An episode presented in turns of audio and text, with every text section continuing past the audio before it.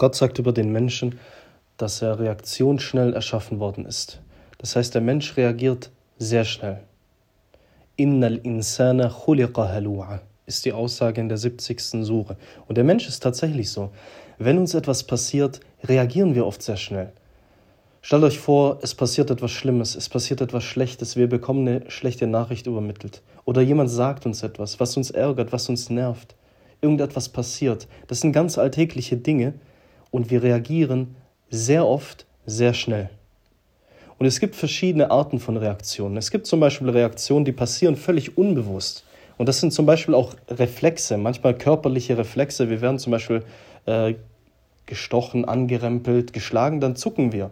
Wir reagieren körperlich. Das heißt, vieles läuft unbewusst ab. Und das auch nicht nur körperlich, sondern auch psychisch.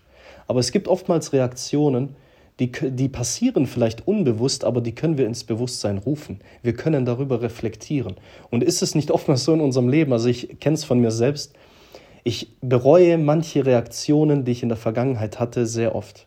Ich denke mir manchmal, boah, hättest du doch nicht so reagiert. Hättest du nicht so schnell reagiert, hättest ein bisschen gewartet. Der Mensch hat diese Ungeduld manchmal.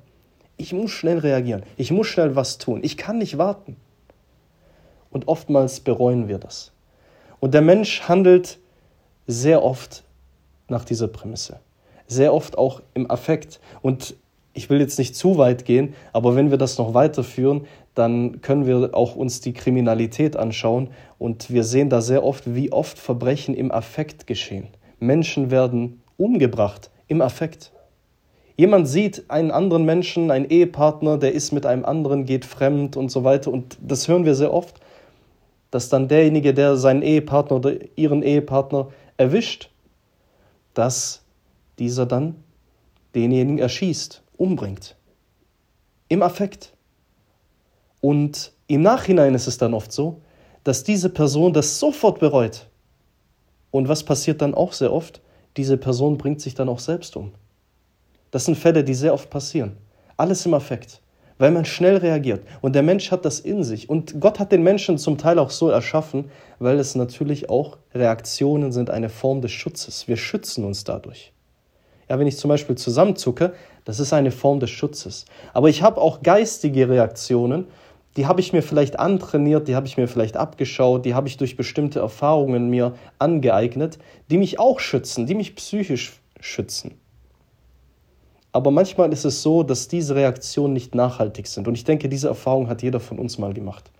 Aber wie können wir diese Sache, mit der wir zum Teil erschaffen worden sind, die zum Teil auch natürlich gute Seiten hat, aber wie können wir diese Sache ins Bewusstsein rücken? Wie können wir diese Sache trainieren, uns verbessern? reflektierter Handeln in dieser Angelegenheit. Und das ist sehr interessant, in dieser Sure, mit der ich jetzt gestartet hatte am Anfang, geht Gott darauf ein. Er erzählt uns, wie wir uns dahingehend verbessern können, beziehungsweise wie wir mit dieser Disposition, mit der wir erschaffen worden sind, arbeiten können, wie wir diese weiterentwickeln können. Weil es geht nicht darum, dass es per se was Schlechtes, sondern es geht darum, Gott sagt uns, ihr habt hier Potenzial, das könnt ihr weiterentwickeln. Für euch selbst. Dann werdet ihr euch besser fühlen. Und wie ich schon gesagt hatte, wenn wir unsere Reaktion manchmal reflektieren und bewusst geschehen lassen, dann ist es oftmals so, dass wir das später dann nicht mehr so schnell bereuen. Gott erzählt hier weiter, er geht hier darauf ein, was dieses überschnelle Reagieren auslösen kann oder was dazu, zu was das führt, wenn es uns zum Beispiel Schlechtes passiert. Er sagt zum Beispiel, wenn dem Menschen etwas Schlechtes passiert, dann gerät er schnell in große Panik. Der Mensch ist schnell panisch, wenn was, wenn was Schlechtes passiert. Und wenn was Gutes passiert, ist er oftmals gegenteilig. Er ist eher so, ja, ich will es lieber für mich behalten, das Gute. Manua. Er behält es eher für sich. Im Guten und im Schlechten wird hier erklärt, wie der Mensch sich oftmals verhält. Aber das Wichtige ist dieses überschnelle Reagieren diese schnelle Reaktion, diese Ungeduld, dieses nicht abwarten können. Und hier ist es sehr interessant, Gott macht an dieser Stelle jetzt eine Ausnahme. Er sagt nämlich, der Mensch ist so erschaffen, aber es gibt eine Ausnahme. Es gibt eine Ausnahme. Welche Menschen bilden diese Ausnahme? Er sagt nämlich, illal musallin. Ausgenommen davon sind die rituell Betenden. Die rituell Betenden. Und das ist ja auch ein Substantiv, was darauf hinweist, ja, Musallin, nicht Alladhina Yusallun, sondern Musallin, also ein Hinweis darauf, dass es Menschen sind, die, für die das rituelle Gebet ein unverzichtbarer Bestandteil ihres Lebens ist und die dieses rituelle Gebet auch in dieser Form implementieren, wie Gott es vorgesehen hat. Das ist eigentlich so die Aussage, die hinter diesem Substantiv steckt. Aber Moment, mal, was hat das rituelle Gebet damit zu tun, wie ich reagiere als Mensch mit meiner überschnellen Reaktion? Und das ist so ein bisschen der Knackpunkt, auf den ich heute hinaus will, nämlich unser Bild vom rituellen Gebet. Ich sehe es sehr oft unter Muslimen, dass ein Bild vom rituellen Gebet vorherrscht. Und das sehe ich zum Teil auch sehr kritisch, wie es jungen Menschen vermittelt wird. Oder Menschen, die sich neu in Richtung Islam hinbewegen, Kindern. Diesen Menschen bei diesen Menschen sehe ich immer die Gefahr, wie wird ihnen das rituelle Gebet vermittelt. Und sehr oft sehe ich Folgendes, ja, das rituelle Gebet ist eine Pflicht, du musst es machen, Gott hat es dir befohlen, fünfmal am Tag, ist eine Pflichthandlung, wenn du das nicht machst, bist du kein guter Muslim, du hast die, das zweite Fundament des Islams nicht erfüllt. Das Urteil über denjenigen, der nicht betet, ist das und jenes. Und wir kennen diese ganzen Gespräche in diesem Themenbereich. Das ist alles bekannt diese Drohungen, die da passieren, ja, wenn du nicht das rituelle Gebet verrichtest, dann, was erwartest du dann? Was dann? Und natürlich gibt es bestimmte ernsthafte Äußerungen, die auch Gott und sein Gesandter machen in dieser Hinsicht. Aber die rühren nicht daher, dass diese Dinge unser Mindset bestimmen sollen, sondern sie sollen einfach uns hinweisen auf unsere Verantwortlichkeit. Aber in erster Linie, wie vermittelt Gott und sein Gesandter, wie vermitteln die beiden uns das rituelle Gebet? Weil es geht hierbei nicht einfach nur darum, dass du eine Handlung hast, die du verrichten musst, einfach nur weil Gott es will, ohne dass du eigentlich davon profitierst. Und das ist das, was ich sehr oft in verschiedenen Beiträgen sage. Das ist ein Kennzeichen dieser Religion, dass nämlich in dieser Religion Gott im Zentrum steht. Aber dadurch, dass Gott im Zentrum steht und wir das auch anerkennen, stellen wir uns selbst auch wieder ins Zentrum. Islam bedeutet eigentlich, ich gebe mich hin, ich gebe etwas ab. Aber in Wirklichkeit, wenn du dich hingibst, gewinnst du alles. Du stehst wieder selbst im Zentrum. Du hast dich wieder selbst ins Zentrum gerückt, indem du Gott ins Zentrum rückst. Das ist dieses Zusammenspiel. Und Gott denkt immer an uns. Bei allen Handlungen, die er uns gegeben hat, die sind zu unserem Vorteil, zu unserem Nutzen. Weil Dhikr, dieses Denken an jemanden, das tun ja nicht nur wir gegenüber Gott, sondern das macht auch Gott gegenüber uns. Auch er betreibt Dhikr. Er denkt über uns, an, an, an, seine, an seine Geliebten. Dhikr ist nicht nur einfach, äh, ich erinnere mich, ich denke, sondern Dhikr ist eigentlich, wenn ich an jemanden denke, den ich liebe, die, zu dem ich Zuneigung fühle. Und Gott hat diese Zuneigung gegenüber uns. Und er hat uns das tatsächlich als ein Pflichtgebet auferlegt und es gehört tatsächlich zum Gehorsam gegenüber Gott, dass man dieses rituelle Gebet implementiert. Aber nicht, weil Gott diese Handlung von uns braucht oder weil er uns versklaven will, so wie Menschen versklaven, sondern es geht darum, dass dieses rituelle Pflichtgebet einen ganz wichtigen Nutzen, eine Notwendigkeit für die Seele des Menschen ist. Und der Mensch braucht dieses rituelle Gebet. Er braucht es. Und das ist wichtig zu verstehen. Und deswegen finde ich, dass hier viel mehr Aufklärungsarbeit geschehen muss, wie wir Muslime dieses rituelle Gebet sehen. Und um zurückzukommen zu der Thematik, ich habe jetzt kurz eine Abschweifung gemacht, um die, weil ich diese Problematik sehr ernst nehmen möchte und auch vermitteln will, wie wichtig es ist, diese Thematik breit gefächert zu behandeln und nicht nur einfach immer dieses Technische, dieses Trockene. Es geht darum, in diesem Kontext, wie kann ich diese Reaktionsschnelligkeit dieses Überreagieren, dieses zu schnelle Reagieren, wie kann ich das steuern? Wie kann ich das in mein Bewusstsein rücken? Wie kann ich das reflektieren? Wie kann ich Bedachtheit in mein Leben bekommen, Ruhe in mein Leben bekommen? Wenn mir etwas passiert, wenn ich eine Reaktion zeige, wie kann ich diese Reaktion so reflektiert wie möglich, ja, es geht nicht darum, perfekt zu sein, sondern wie, so reflektiert wie möglich, mich weiterzuentwickeln. Wie kann ich das realisieren? Wie kann mir das rituelle Gebet dabei helfen? Wenn ich mich mit Gott verbinde, und das ist eigentlich verbinden natürlich nicht im wörtlichen Sinne, sondern im übertragenen Sinne. Und das ist auch eines der Bedeutungen von Salah im Arabischen. Es kommt von Sila, Verbindung. Wenn ich im Gebet mit Gott verbunden bin, wenn ich an Gott denke, dann finde ich eine Ruhe. Und das ist ja auch das, was wir im Koran mitgeteilt bekommen. Ja, im Nachdenken an Gott, im Gedenken Gottes finden Herzen Ruhe. Das heißt, das rituelle Gebet ist ein Ort der Ruhe, ein Ort, wo ich Bedachtheit gewinne. Und Ziel ist es natürlich davon, dass ich diese Bedachtheit, diese Ruhe, die ich fünfmal am Tag gewinnen muss, weil ich sie brauche in diesem turbulenten Alltag. Heute mehr denn je. Manche Leute denken, äh, die Zeit heute ist nicht dafür gemacht, dass man fünfmal am Tag rituell beten kann, weil das Leben ist zu turbulent.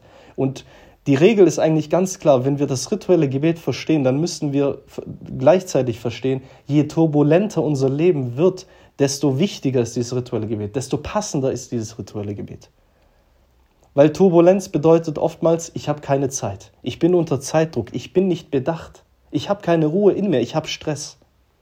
Und dieses rituelle Gebet ist dafür da, dass wir Ruhe und Bedachtheit bekommen. Unter anderem, ich, ich spreche jetzt nicht allumfassend über das rituelle Gebet, sondern ich, ich tue heute nur einen kleinen Aspekt erwähnen, den ich heute mitgeben möchte. Diese Bedachtheit und Ruhe, wenn ich diese im rituellen Gebet gewinne, wenn ich das rausnehmen kann, dann ist es sehr gut möglich, dass ich diese Bedachtheit und diese Ruhe auch in meinen anderen Handlungen widerspiegeln kann. Dass ich alle anderen Handlungen des Lebens, dass ich Reaktionen auf bestimmte Ereignisse, dass ich sie danach ausrichten kann, weil ich habe das fünfmal am Tag getankt. Es ist ein fester Bestandteil meines Lebens. Und hier sehen wir wirklich wie Gott unser Bild vom rituellen Gebet ändert. Wenn ich aber das rituelle Gebet nicht als eine Möglichkeit der persönlichen Weiterentwicklung erkenne, sondern einfach nur als einen Ballast, den ich von mir weisen muss und das fünfmal am Tag, dann werde ich natürlich diese Bedachtheit nicht gewinnen. Und viele Menschen fragen sich, wie erkenne ich, dass mein rituelles Gebet gut ist? Du erkennst es vielleicht unter anderem daran, dass du diese Bedachtheit und Ruhe, die du im rituellen Gebet eigentlich bekommen solltest, dass du sie ausstrahlst in deinen restlichen Handlungen. Aber wenn wir, wir müssen uns vorstellen, wie oft passiert es, dass wir das rituelle Gebet nicht mit Bedachtheit verrichten, nicht mit Ruhe verrichten, sondern vielleicht uns sagen, hey, ich habe nachher einen Termin, ich muss jetzt kurz beten. Ich will nachher einen Film gucken, ich will mich mit jemandem treffen, ich muss zum Arzt, ich muss schnell zur Arbeit, ich muss die Schicht fertig machen. Wenn ich hier keine Bedachtheit reinbringe in der, in, im rituellen Gebet, dann wäre es absurd zu erwarten, dass ich in meinen anderen Handlungen, dass ich in meinen Reaktionen im Leben, dass ich dort Bedachtheit habe. Weil ich habe im Bedachtheitstraining, im Ruhetraining, erfülle ich die Bedingung der Bedachtheit und der Ruhe nicht mal. Wie kann ich dann erwarten, dass ich diese Bedachtheit und Ruhe außerhalb dieser Trainingsphase, also außerhalb des rituellen Gebets, mir aneignen kann? Und das ist ein riesiger Unterschied. Wie sehe ich das rituelle Gebet? Sehe ich das einfach als ein Ballast? Ich will es jetzt kurz erledigt haben, dann habe ich Gott gehorcht. Oder erkenne ich daran, darin viel mehr, was Gott von mir eigentlich möchte, was Gott eigentlich für mich möchte? Das ist hier in, dieser, in, dieser, in diesem Kontext sehr wichtig. Und dann noch ein Aspekt. Es wird sehr oft eine Überlieferung des Propheten Frieden sei mit ihm zitiert, die unter anderem bei in verschiedenen Formen auftaucht, unter anderem bei Tirmidhi, bei Al-Mundhiri und die authentisch sind, die bekannt sind. Wo der Prophet Frieden sei mit ihm, ich paraphrasiere das, wo er sagt, das Erste, wonach der Mensch gefragt wird am Tag der Auferstehung, ist das rituelle Gebet. Das weist also nochmal auf die Wichtigkeit hin.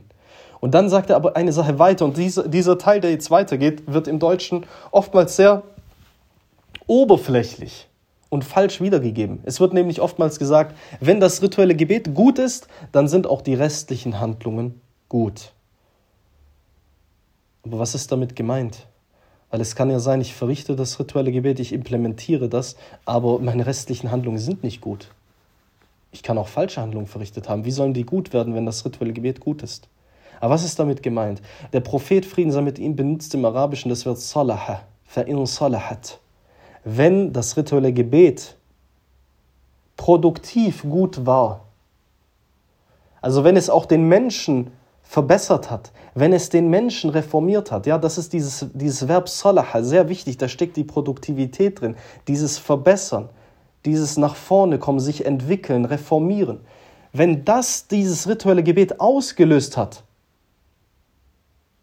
dann tut dieses tut das alle anderen Handlungen von mir beeinflussen. dann tut es alle anderen Handlungen beeinflussen. Hier wieder das Verb salaha. Dann verbessert es, reformiert es alle meine anderen Handlungen. Und das ist hier diese, diese Connection, die ich auch vorhin geknüpft habe. Wenn ich Bedachtheit und Ruhe im rituellen Gebet habe und die dadurch noch und im rituellen Gebet noch dazu gewinne, dann kann ich das auf all meine anderen Handlungen übertragen, weil ich habe das ja gerade getankt. Und daran erkenne ich, wenn ich das kann, wenn ich mich dahingehend entwickle, dann kann ich vielleicht ein Indiz bekommen, hey, mein rituelles Gebet ist vielleicht gut.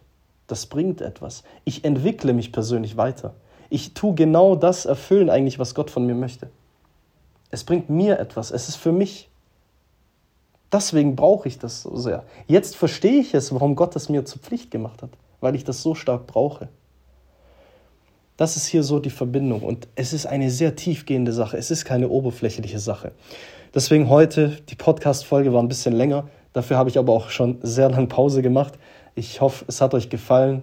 Ich weiß, es ist ein bisschen holpriger Start vielleicht von meiner Seite, aber ich hoffe, es hat was gebracht und an all diejenigen, die so ein bisschen eine Verantwortungsposition haben, wenn ihr das rituelle Gebet weitergibt, gerade an junge Menschen, wenn man Kinder das erklären möchte, heranführen möchte, Menschen, die sich neu mit dem Islam beschäftigen, dann ist es wichtig, wirklich tiefgreifend hier reinzugehen. Es ist das zweite Fundament des Islams und das nicht umsonst. Das ist keine oberflächliche Sache. Das ist sehr tief. Und das ist so ein bisschen das, was ich heute vermitteln wollte. Ich wünsche euch einen wunderschönen Tag. Möge Gottes Frieden und Segen mit euch sein. Assalamu alaikum.